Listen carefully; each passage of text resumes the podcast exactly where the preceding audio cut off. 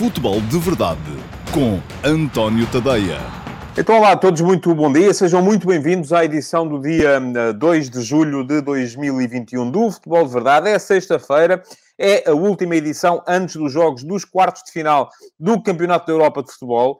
Vai, eh, com certeza, aquecer o, eh, o campeonato. A partir daqui faltam sete jogos para irmos todos de férias e não há desculpas para não se verem estes jogos, porque são jogos naturalmente muito, muito interessantes. Um, enfim, se calhar não estão aqui presentes as uh, oito equipas que uh, alguns de nós esperariam que estivessem. Eu provavelmente Uh, falhei algo, provavelmente não, falhei mesmo algumas, não há, não há que enganar a esse, a esse respeito. Uh, mas, uh, de qualquer modo, aquilo que me parece é que são oito equipas que justificam naturalmente a, a atenção de todos nós e que um, vão proporcionar-nos ainda sete jogos com certeza muito, muito interessantes. Os dos quatro jogos dos quartos de final, dois hoje, dois amanhã, depois as duas meias finais a meio da semana e a final no próximo fim de semana, uh, que vai ser a última coisinha que vou fazer antes de ir de férias.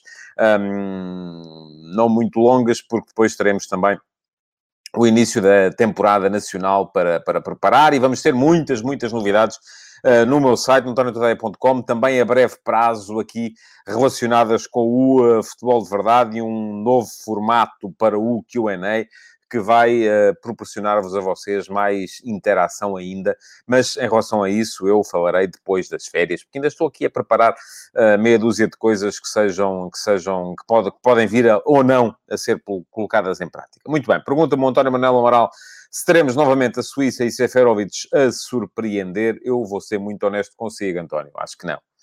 Um, aliás, eu hoje vou fazer aqui uma coisa que é para vocês rirem um bocadinho de mim também na, na segunda-feira e vamos rir-nos todos em conjunto. Vou arriscar prognósticos para os, para os jogos.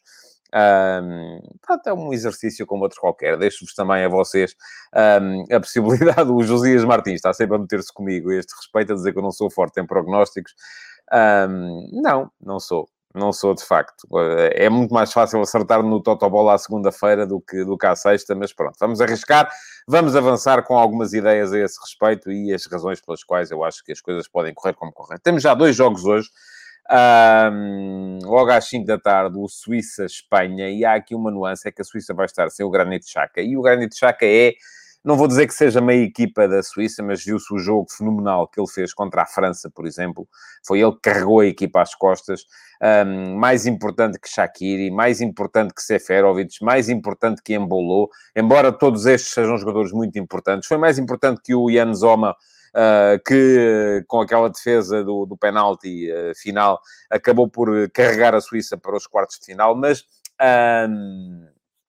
esta Suíça é uma equipa muito sólida o Vladimir Petkovic montou uma equipa sólida, montou uma equipa, já andou lá em cima, nos primeiros lugares do ranking, muito recentemente, ganhou a Portugal por 2 a 0 a seguir, no primeiro jogo de competição que Portugal fez a seguir a ser campeão da Europa em 2016. Eu lembro-me perfeitamente desse jogo em Basileia, estive lá, estava quatro cadeiras ao meu lado, o Roger Federer, Uh, foi um dos momentos mais emocionantes para mim em termos de espectador de desporto, porque uh, uh, estive ali a ver o futebol ao lado do Federer e o Federer estava, estava doido com a exibição da Suíça nesse, nesse dia.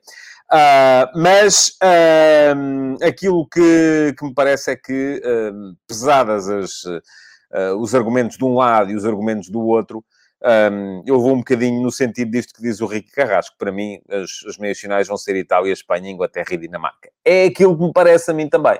Agora, pode acontecer outra coisa. Mas vou mais longe, vou arriscar resultados. Bom, para hoje, Uh, Suíça-Espanha. Suíça sem o Granit Xhaka, que é um jogador muito importante na forma de unir uh, aquela, aquela equipa através da zona do meio campo. Um, é claro que sobra sempre a velocidade e a, o repentismo de Embolo, tem sido um jogador muito importante. Sobra a capacidade física de Shaqiri e a sua capacidade de criação também. Um, sobra aquilo que tem sido um Seferovic mais certeiro do que o habitual em termos de finalização, e já se sabe que ele é um ponta de lança muito imponente ou impositivo do ponto de vista físico, mas depois falha geralmente naquele primeiro toque, e esse primeiro toque tem, tem, costuma traí-lo. Mais vezes do que as aconselháveis, não tem sido assim neste Campeonato da Europa, mas hoje pela frente vai estar uma equipa da Espanha que vai querer ficar com a bola uh, uh, durante quase toda a, a, partida. Uma equipa da Espanha que parece ter estabilizado e parece ter encontrado uma, uma estabilidade do ponto de vista mental. Porque o início do campeonato para a Espanha foi um início de campeonato penoso, com muitas dificuldades para fazer golos, mas depois, a partir do momento em que a, a, a equipa da Espanha começou a fazer golos e já fez cinco à, à, à Eslováquia e depois mais cinco à Croácia, embora aqui após prolongamento, uh, parece-me que se tornou uma equipa mentalmente mais forte porque passou a acreditar ainda mais no processo. Eu acho que a equipa da Espanha já acreditava no processo. Agora, uh, como qualquer equipa, é normal que tenha passado a duvidar um bocadinho a partir do momento em que via que não conseguia fazer golos. E foram, foram muitos jogos consecutivos uh, com dificuldades para, para, para fazer golos, a pôr em dúvida a capacidade do Álvaro Morata, uh, muita gente a pedir a entrada do Gerardo Moreno também, mas o Luís Henrique a insistir na, na, naquela, naquela fórmula com Sarabia, Morata e, e, e Ferran Torres. Um, mas é uma equipa que tem muitos, muitos argumentos. Uh, tem, para já, um Pedri absolutamente delicioso a jogar na zona do meio campo. Um, o regresso de Busquets uh, também para o meio campo acabou por ser importante porque estabilizou a equipa do ponto de vista da, da, da, da gestão da bola, seja em posse ou, ou, ou, ou em atitude defensiva. E, portanto, parece-me que esta equipa da Espanha é, está muito forte neste momento para a Suíça. E a Suíça já conseguiu ganhar à França, que para mim era a equipa mais forte deste campeonato. Uh, veremos agora se, um, se consegue causar surpresa contra a Espanha. Eu acredito que não, e se tiver que arriscar um resultado, e lancei a mim próprio essa, essa necessidade, eu vou dizer aqui e vou escrever, vou tomar nota, uh, que é para depois, na segunda-feira, fazermos aqui contas. Um, Espanha 2, Suíça 0. Para mim é o resultado para mais logo. Uh, acho que a Espanha vai ganhar. Um, acho que a Espanha é mais forte, tem mais uh, capacidade e, sobretudo, apanha do outro lado uma Suíça sem Granit Xhaka, que, um, enfim, tal como disse aqui há bocado o Simão Rochinol, aquele meio-campo com Xhaka e Freuler é um meio-campo muito, muito forte. Shaqiri uh, depois uh, a criar à frente deles. Bom, mais à noite. Vamos ter então Bélgica e Itália. E vamos lá ver. Aqui temos a Bélgica, que é a primeira equipa do ranking mundial. Uh, mas uma Bélgica que contra Portugal não me convenceu de todo. Uma Bélgica que ainda não sabe se vai contar hoje com Kevin De Bruyne e com o uh, uh, Eden Hazard. Uh, tem Lukaku, e Lukaku só por si é o suficiente para deixar qualquer defesa em sentido do outro lado. Uh, há dúvidas relativamente ao sistema defensivo, ou à composição da defensiva de Itália, se joga Chiellini ou não, eu creio que não vai jogar. Um, apesar da presença de Lukaku poder chamar e pedir um defesa central ou uma, uma charneira central da defesa mais, mais experiente, mas a minha dúvida principal relativamente à equipa de Itália não tem a ver com isso, tem a ver com a zona do meio campo. Eu gostava de ver Locatelli de regresso, uh, porque acho que aquele trio um, com Jorginho, uh, com Barella e com Locatelli é um trio muito, muito forte. É o meio campo mais forte deste Campeonato da Europa. Um, ultimamente, uh, tem-se falado muito na possibilidade de, e é isso tem acontecido, de Verratti aparecer em vez de Locatelli. Eu gosto mais de Locatelli, acho que é um jogador mais completo, uh, que a mim mexe mais as medidas, apesar de ser um, um peso pluma, uh, mas aparentemente fala-se muito na possibilidade de jogar Verratti. Para mim, é pior a solução. Na frente, não acredito uh, que Chiesa seja titular. Parece-me que uh, Roberto Mancini um, está, está muito uh, a peso à ideia de, de, continuar a fazer de Chiesa um primeiro suplente, um jogador que pode entrar no momento em que o adversário começa a fraquejar, e acho que isso funciona. Portanto, não me chateia nada, apesar de gostar muito do Chiesa filho, um, não me chateia nada essa ideia de ver Chiesa no banco. Do outro lado, já o disse, uma, uma Bélgica que se não tiver... E não vai... Vamos lá ver, eles até podem jogar o Kevin De Bruyne e o Eden Hazard até podem jogar. Mas uh, uh, se jogarem, não vão estar na melhor das, das condições. Uh, creio que é arriscado para o, o Roberto Martínez utilizá-los aos dois, até porque pode pôr em risco a presença deles nos jogos que vêm a seguir. Mas também é verdade que se, se a Bélgica não ganhar hoje, não haverá jogos a seguir. Portanto, eh, é uma decisão difícil de tomar. O que eu creio é que, mesmo que joguem, eh, o Kevin De Bruyne, depois da, da, da, lesão que sofreu no seguimento da pancada do, do, do João Palhinha eh, no jogo contra Portugal, o Eden Hazard com aquele problema muscular que o acometeu já perto do final do jogo, enfim, ele, toda a época para ele tem sido um bocado nesse, nesse sentido, com problemas musculares uns atrás dos outros, a chamar a atenção para a necessidade de uma boa preparação, coisa que ele não faz há algum tempo, praticamente desde que saiu de Londres, creio eu, e foi para o Real Madrid, uh, mas mesmo que joguem, não creio que estejam em condições para serem muito, muito, muito, muito importantes no seguimento do jogo da Bélgica. E é uma Bélgica que com Kevin De Bruyne e Eden Hazard vale uma coisa, com uh, Dries Mertens e uh, Yannick Ferreira Carrasco vale outra. São dois excelentes jogadores na mesma, uh, como é evidente, mas um, é uma Bélgica que já tem problemas uh, atrás, porque a charneira defensiva central é idosa,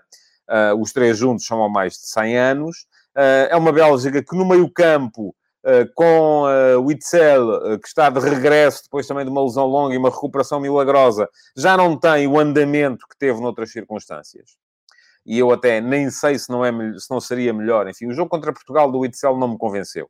O Itzel regressou no jogo contra a Finlândia. Uh, o jogo contra Portugal não me convenceu. Uh, não sei se aquilo não funciona melhor com o de Donker e o, e o Tillemans, uh, em vez de lá estar o Itzel. Mas, enfim, vamos ver. O Itzel é um jogador que tem tudo para crescer, porque no papel é o melhor dos médios da Bélgica. Agora, se está em condições ou não, é daquelas coisas que só mesmo depois de vermos é que podemos saber. Vou arriscar um resultado também para aqui. Eu acho que a Itália vai ganhar. Uh, não sei se por 1 a 0, se por 2. Vai ganhar pela margem mínima. Uh, 1 a 0 ou 2 a 1, provavelmente até em prolongamento, uh, mas, uh, mas parece-me que a Itália é mais equipa neste momento, é mais forte, tem os jogadores mais fortes, um, isto que diz o Frederico Batista, por isso é que eu sou fraco em prognósticos, estão a ver? O que diz o Frederico Batista é verdade, aí está, a Itália está com mais condições de passar, mas a Bélgica tem jogadores para poder ganhar. Pronto, é isso mesmo. Portanto, isto pode cair para qualquer dos dois lados. Não, não, não me parece que seja uma grande surpresa. Eu estou aqui a dizer que acho que a Itália vai ganhar, mas se ganhar a Bélgica não é surpresa, é a primeira do ranking, não é? Portanto, sendo primeira do ranking, agora, é uma equipa que não me convenceu uma equipa a quem a Dinamarca criou muitas dificuldades, a quem Portugal criou muitas dificuldades e que um, precisa de melhorar muito se quer fazer corresponder neste Campeonato da Europa a posição que tem no ranking. Bom, amanhã, mais dois jogos. Um, eu acho que os pratos fortes estão marcados para hoje.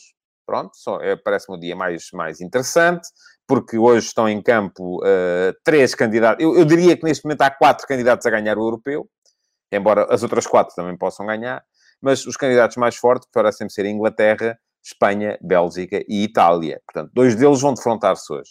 A Espanha tem pela frente a Suíça, que pode ou não ser um chocolate, o, trocadilho, o chocolate e a Suíça. Amanhã temos um Dinamarca-a República Checa com dois outsiders, mas atenção, a Dinamarca, depois de perder os primeiros dois jogos, uh, o segundo jogo já o perdeu contra a... O primeiro perdeu um, contra a Finlândia no seguimento do drama vivido por uh.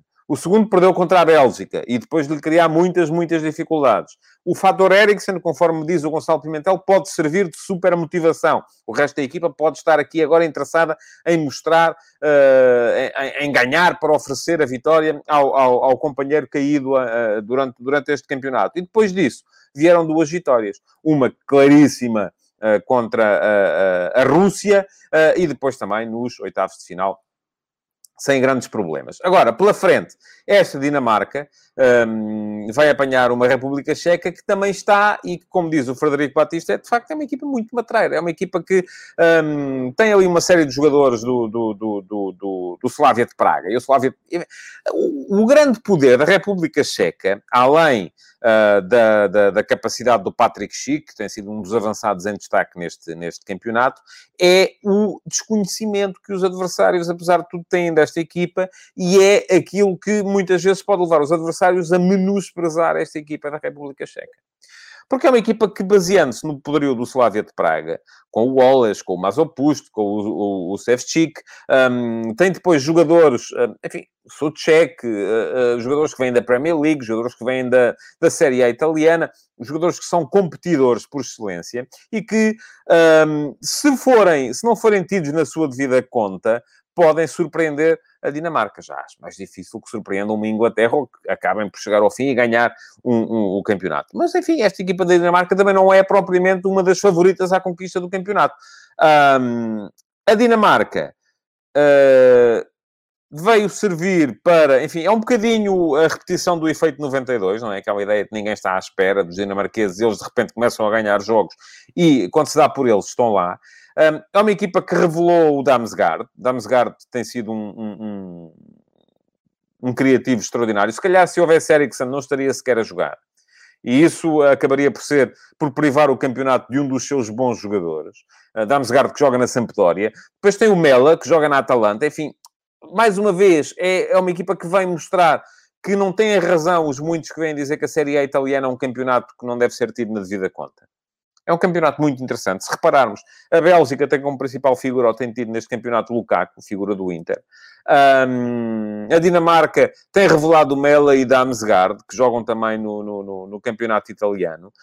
Um, se formos olhar depois para, para, enfim, Morata não tem sido propriamente um dos mais destacados na seleção de Espanha, mas a, Itália é uma equipa formada à base de jogadores da Série A, alguns deles a virem de uma equipa como o Sassuolo, enfim, estou aqui agora a falar uh, no, no Berardi, no, no, no Locatelli, uh, uh, que são jogadores que pelos quais olha-se para eles, vê-se que jogam no Sassuolo e diz, ah, Sassuolo, enfim, da fosse da Juventus, do Inter, do Milan. Não, mas atenção, isto que diz o Luís Medeiros é verdade, os jogadores que vêm da Atalanta têm estado bem, muito bem nas diversas, nas diversas seleções, é o efeito Gasperini, uh, um dos treinadores mais excitantes do atual futebol europeu, uh, e de facto uh, não se deve menosprezar uh, os jogadores que vêm da Série A italiana. Continua a ser um campeonato muito, muito interessante, um, que este ano o Inter uh, limpou muito por força daquilo que foi o falhanço da, da, da, da, da Juventus, mas uh, um campeonato que tem mostrado valores neste, neste campeonato da Europa. Portanto,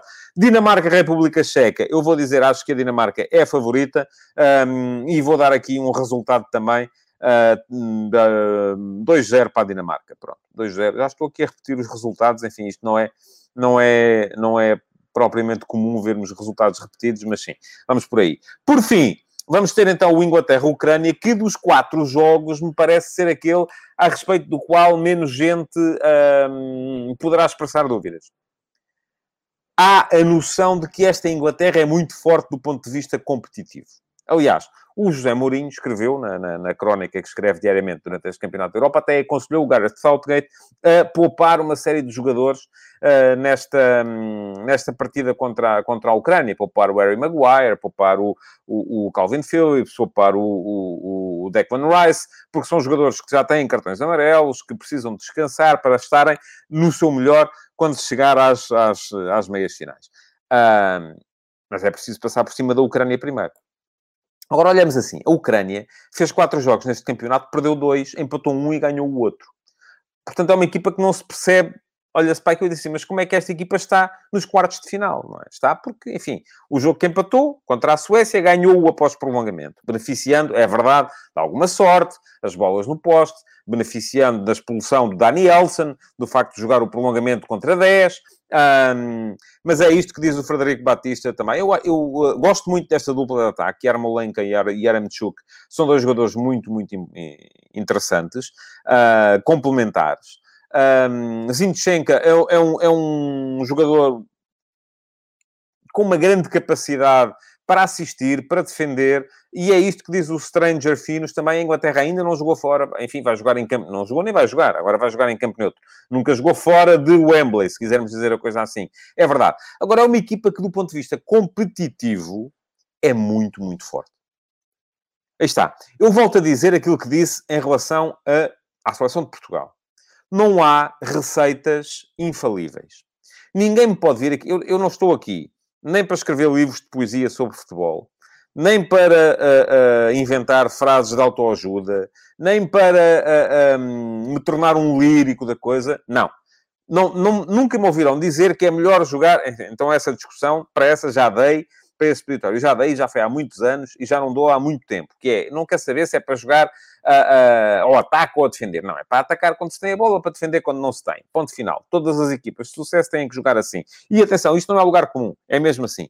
É mesmo assim. Agora, aquilo que é importante reter acerca desta equipa de, de Inglaterra, e aqui podemos discutir uh, um bocadinho se é o que é que vem primeiro, se é o ovo ou a galinha, uh, se um, a equipa tem a atitude que tem por causa da escolha dos jogadores, ou se um, a escolha da atitude depois vem influenciar a escolha dos jogadores. Eu posso, aqui posso aceitar as duas versões, não tenho uma verdade definitiva sobre isto. Não percebo se, por exemplo, não joga Jadon Sancho, se tem deixado de jogar Mason Mount, uh, se a equipa continuar a jogar uh, com... Ainda agora o jogo contra a Alemanha, reparem, no jogo contra a Alemanha, a Inglaterra jogou com cinco defesas e dois médios defensivos. E um guarda-redes. Esta equipa de Inglaterra, para atacar, portanto, cinco com mais dois, sete, com mais um, oito, sobravam três jogadores de inspiração ofensiva. E era tudo. Não havia mais. O Harry Kane está um bocadinho ali abandonado. O Raheem Sterling aparece, corre, vai e vem e tal. Mas é uma equipa que pensa, sobretudo, primeiro em uh, não sofrer golos. As escolhas dependem disso. É por isso que o Gareth Southgate escolhe os jogadores que escolhe. É por isso que não joga o Sancho. É por isso que o, o Jack Grealish entrou, saiu do banco no jogo contra a Inglaterra, não começou de início. Um, é por isso que uh, uh, não, a criatividade um, não é o aspecto fundamental, a solidez é o aspecto fundamental da equipa de Inglaterra, porque foi o aspecto que o Gareth Southgate escolheu estrategicamente para melhor servir o grupo de jogadores que tinha. E está a funcionar. No fundo, é um bocadinho a repetição daquilo que o Fernando Santos fez em 2016. E eu não vou agora ao ponto de dizer que, uh, que a fórmula certa é a fórmula de Portugal de 2016, ou que a fórmula certa é a fórmula do, de, de, de, que muitos queremos, e eu quero também, ver na equipa de Portugal neste momento. Uma fórmula mais ativa, mais uh, entusiasmante do ponto de vista da criação. Não, aqui não há fórmulas certas. Aqui há fórmulas que se coadunam melhor ou pior com os jogadores de que se dispõe. Eu acho que a fórmula escolhida em 2016 era absolutamente que assentava que nem uma luva naquele, naquele grupo de jogadores, já não assenta tão bem no grupo de jogadores atual em Portugal. A forma, os ingleses têm uma vantagem relativamente a Portugal, é que têm muitos jogadores e têm tanto potencial, têm um manancial tão grande de jogadores, que o potencial que têm lhes permite fazer encaixar um grupo de jogadores ou um lote de jogadores na perfeição dentro de qualquer das fórmulas. Acho eu. Southgate escolheu esta fórmula mais uh, calculista e escolhe os jogadores de acordo com ela. Daí a equipa que jogou na partida contra a Alemanha. E eu, que já não sou muito forte aqui agora a, a, a lembrar-me de, de, de, de 11, enfim, sou capaz de me lembrar de 11 de há 30 anos, mas uh, dos, de, dos, de, dos de agora já não, já, não, já não chego lá. Uh, mas estava aqui agora à procura exatamente do 11 que a Inglaterra usou contra a Alemanha. E vamos lá ver. Pickford na baliza, Trippier como defesa direito, Walker, Maguire e Stones como centrais, Shaw como defesa esquerdo, Calvin Phillips, Declan, Declan Rice no meio, depois Bukayo Saka, a ala, a extremo direito, enfim, é diferente ter Sancho, é diferente ter Grealish, é diferente ter Rashford, é um jogador que tem mais equilíbrio defensivo, Harry Kane e Raheem Sterling, portanto, mesmo os três da frente são escolhidos, uh, à exceção do Kane, uh, numa ideia de ocupar bem os espaços quando se perde a bola. Agora, a Inglaterra, se quisesse fazer uma equipa ao contrário, também tinha jogadores para isso. Portanto, há um lote de jogadores muito, muito rico, ainda jovem, mas muito, muito rico. Eu não gosto de ver esta Inglaterra jogar, sou franco. Mas consigo perceber-lhe os méritos. E no final não me vão ouvir dizer, ah, não, a Inglaterra não joga nada. Não, posso dizer assim, não me entretém, que é diferente. Alguém dizia aqui há bocado que eles não jogam para fazer vídeos para o YouTube. Pronto, é isso. Jogam para ganhar. Uh, jogam para ganhar. Agora, não basta isto, não basta chegar e dizer, ah, a ideia é ganhar. Não, não basta. É preciso depois fazer uh, corresponder a ideia ao grupo de jogadores que se escolhe, ao grupo de jogadores que estão em campo. E os ingleses, conforme já disse, têm tanta gente que podem escolher jogadores para uma ideia como podem escolher para outra e aquilo funciona sempre bem. Ou à partida, há condições para funcionar sempre bem. Portanto, não tem ganho muita coisa. A Inglaterra ganhou o Campeonato do Mundo de 66 e nunca mais ganhou nada. Bom, Inglaterra-Ucrânia, sendo assim, uh, também não acredito que o Southgate vá poupar os jogadores, até porque depois tem uma meia-final que e volta a ser em Wembley, e à partida não é contra um adversário inacessível, se ganhar a Ucrânia, seja contra a Dinamarca ou a República Checa, não me parece que seja muito mais complicado do que jogar contra a Ucrânia agora, mas uh, vou arriscar desde já aqui o meu prognóstico 1 a 0 para a Inglaterra, e portanto acredito que vamos ter nas meias finais Espanha, Itália, Inglaterra e Dinamarca. Creio que são estas as quatro equipas. Segunda-feira cá estaremos para uh, fazer contas a isto, uh, mas esta é para já a minha, a minha aposta e Uh, não se esqueçam de ver os jogos, porque estes aqui já são daqueles que não há desculpa para não ver. Portanto, é para ver, quatro joguinhos, Dois hoje, dois amanhã, domingo podem fazer férias, um, segunda-feira cá estaremos outra vez para falar do tema. Bom, antes de uh, terminar o futebol de verdade de hoje e arrumar o dossiê Campeonato da Europa por agora, Uh, queria falar-vos um bocadinho ainda de mercado, para saudar o regresso ao ativo do, do Marco Silva. Uh, assinou pelo Fulham, vai para o Championship, uh, segundo escalão de Inglaterra, com condições para subir. O Fulham tem sido a equipa de, de uma equipa mais ou menos de, de, elevador, não é? Ora sobe, ora desce, é o Fulham e Norwich City, andam por aí, sobem, descem, sobem, descem, equipas ioiô, equipas elevador, conforme quiserem chamar-lhe. Um, Acho que há condições para o Marco Silva poder fazer um bom trabalho ali. Um, de resto, um, ontem não me referi aqui porque não tinha percebido que tinha acontecido. Uh, porque tive gravações ontem de manhã e não fiz o devido trabalho. My bad. Um, relativamente à atualização do mercado, mas o Braga já tinha apresentado Mário Gonçalves, ontem disse aqui que ficava a faltar ainda o, o matador, o avançado, está apresentado, está contratado, bom trabalho do Braga no reforço do plantel, deixem-me só salientar notável a forma como foi apresentada nas redes sociais uh, a contratação de Mário Gonçalves. Encheu-me as medidas. Gostei, acho que foi um extraordinário trabalho criativo com... Quem não viu, vá ver ou, ou às redes sociais do Sporting Clube Braga, dá para ver no, no, no, Facebook, no Twitter, creio que no Instagram também, uh, com o, o, Super Mario, o jogo e o canalizador a chegar ali à, à, à, à pedreira. Portanto, parece-me que, uh, que, é, que, é uma, que é uma... Foi uma forma muito imaginativa, criativa e interessante interessante de apresentar o, aquele que pode vir a ser um extraordinário uh, avançado para a equipa do Braga. Uh, há Abel Ruiz, há Mário Gonzalez, são dois jogadores uh, que podem também eles ajudar o Sporting Clube Braga um, a suprir a ausência do Paulinho, que não foi devidamente suprida na, na, ponta final da temporada passada. Quanto ao resto, o Bruno Alves acabou por não ir para o Porto B, assinou pelo Foco Famalicão, parece uma adição muito, muito interessante. Acho que o Bruno Alves está ainda uh, apesar da idade, numa excelente, uma excelente forma. Um, deve ter achado um insulto, acharem que ele já não tinha qualidade para jogar na Primeira Liga, diz o Josias Martins. Pois eu não sei quem é que achou, mas acho que o Bruno Alves é, é, é pode ser uma adição interessante à equipa do, do Famalicão e tenho muita curiosidade de ver com quem é que ele vai fazer dupla, se vai ser titular e com quem é que vai fazer dupla no centro da defesa do Futebol Clube Famalicão, porque pode ser um jogador importante para ajudar a formar, por exemplo, o Diogo Queiroz. Vamos ver. Uh, que capitão do Sub-21 uh, ah, parece ter estagnado em termos de trajetória clubística.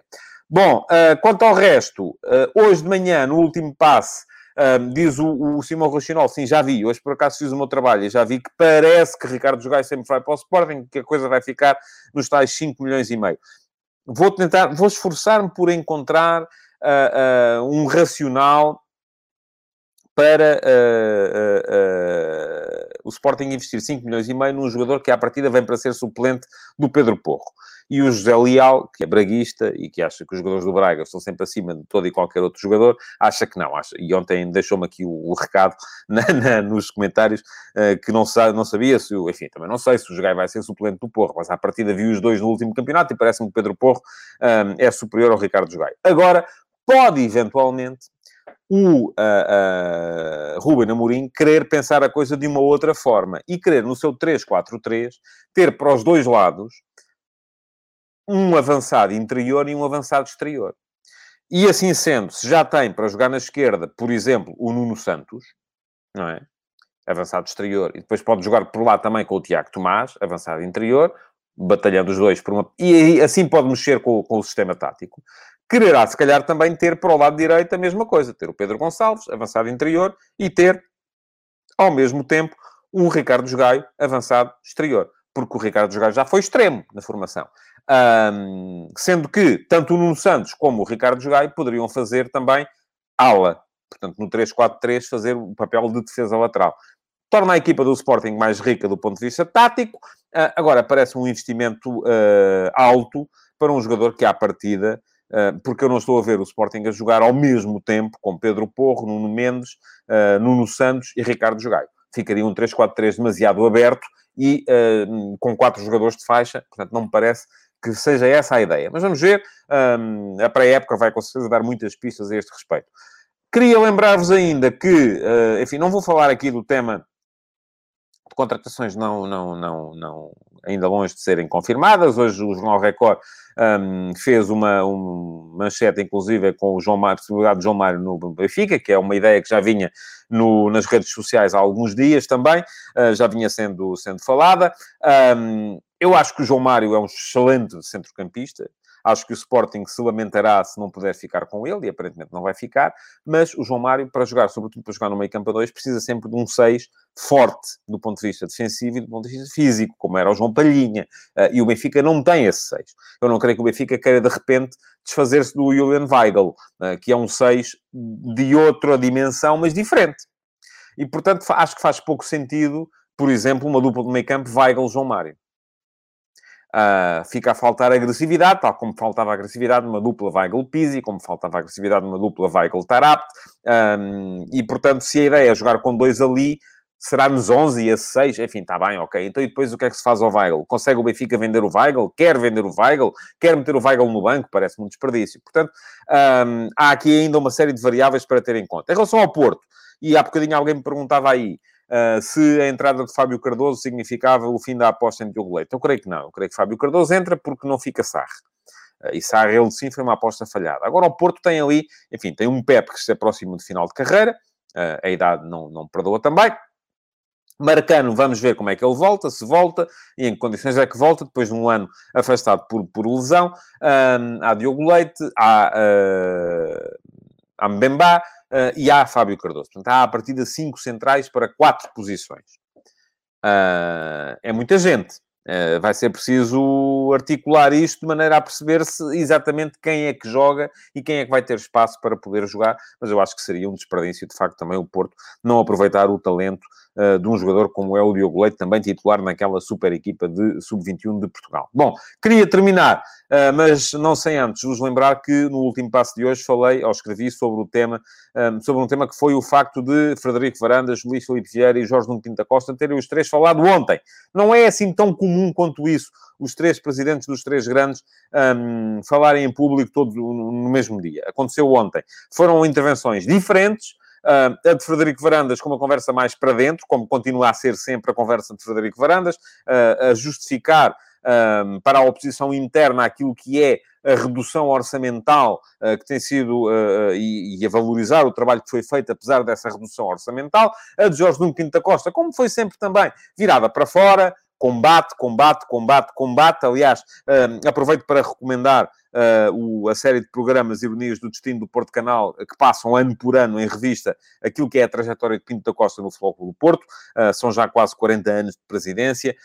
não vou negar que Uh, em termos de produção, o programa me desiludiu um bocadinho, porque eu esperava mais, esperava imagens de, de, de época, esperava uh, uh, mais intervenções, esperava um bocadinho mais de trabalho a lamber arquivo. Mas aquilo basicamente é feito com uma conversa com o presidente do Foco do Porto e a memória do homem é de facto extraordinária. Ele lembra sempre os assuntos e vai lembrando todas as guerras que foi travando. E mais uma vez, a intervenção de Pinta Costa ontem foi nesse sentido combate, a guerra desta vez, ao Governo, à DGS, a Ferro Rodrigues, à Liga, à Federação, portanto, enfim, é assim que ele se sente bem e é essa a sua lógica de intervenção. Quanto a Luís Filipe Vieira, uh, enfim, tem uma desculpa, que foi o facto de não ter sido uh, programada a sua intervenção, ou foi surpreendido uh, num almoço com José António dos Santos, o, o, o principal acionista da, da, da SAD do Benfica, uh, mas aquilo que o Luís Ferreira teve para dizer não me convenceu, porque, enfim, limitou-se a dizer que uh, não está preocupado com o futuro do Benfica, isto em resposta a declarações que tinham saído na véspera uh, do CEO da SAD do Benfica, Domingos Soares Oliveira, que admitia que o Benfica tivesse que reduzir salários uh, se não se qualificasse para a Liga dos Campeões. Enfim, é preciso que alguém diga ao Luís Filipe Vieira que se há coisa que nós, jornalistas neutrais, não estamos preocupados é com o futuro. Enfim, do, do Benfica. Estou preocupado com o meu futuro e dos meus. Uh, agora, de resto, não me preocupa o futuro nem do Benfica, nem do Sporting, nem do Porto. Um, quero que sejam felizes, naturalmente, mas uh, quem tem que se preocupar são eles, não somos nós. Uh, nós só temos é que escrutinar. E é isso que está a ser feito por parte dos jornalistas, relativamente àquilo que têm sido as apostas feitas sucessivamente pelo Benfica. Pronto, já vai longo o Futebol de Verdade de hoje. Uh, queria agradecer-vos por terem estado aí. Lembrar-vos uh, que uh, segunda-feira volta o uh, futebol de verdade e que durante o fim de semana vou estar de vez em quando na RTP, vou estar amanhã à tarde, antes do, dos jogos da, da, da tarde. Um, ainda comentarei mais um jogo. Uh, na RTP antes do final do Campeonato da Europa, uh, mas para já o que vos posso pedir é que deixem o vosso like, partilhem uh, e que vão à sondagem do meu Instagram. Esqueci-me da sondagem hoje. Um, há uma sondagem todos os dias no meu Instagram, António Ponte Tadeia. Podem dar lá um salto e votar uh, na sondagem de hoje. E a sondagem de hoje pergunta-vos se os presidentes dos grandes vão entender-se e lutar em conjunto. Um, há uma hipótese que é assim tem de ser. Neste momento tem 44% dos votos. E outra que diz, não é tudo um esquema, que tem 56% dos votos. Deem lá um salto, António Ponte Tadeia. Votem uh, para que eu fique a saber também um bocadinho qual é a vossa opinião. Muito obrigado por ter estado aí. Bom fim de semana. Quatro joguinhos para ver, né? não há desculpa. Até segunda. Futebol de Verdade. Em direto de segunda a sexta-feira, às 12h30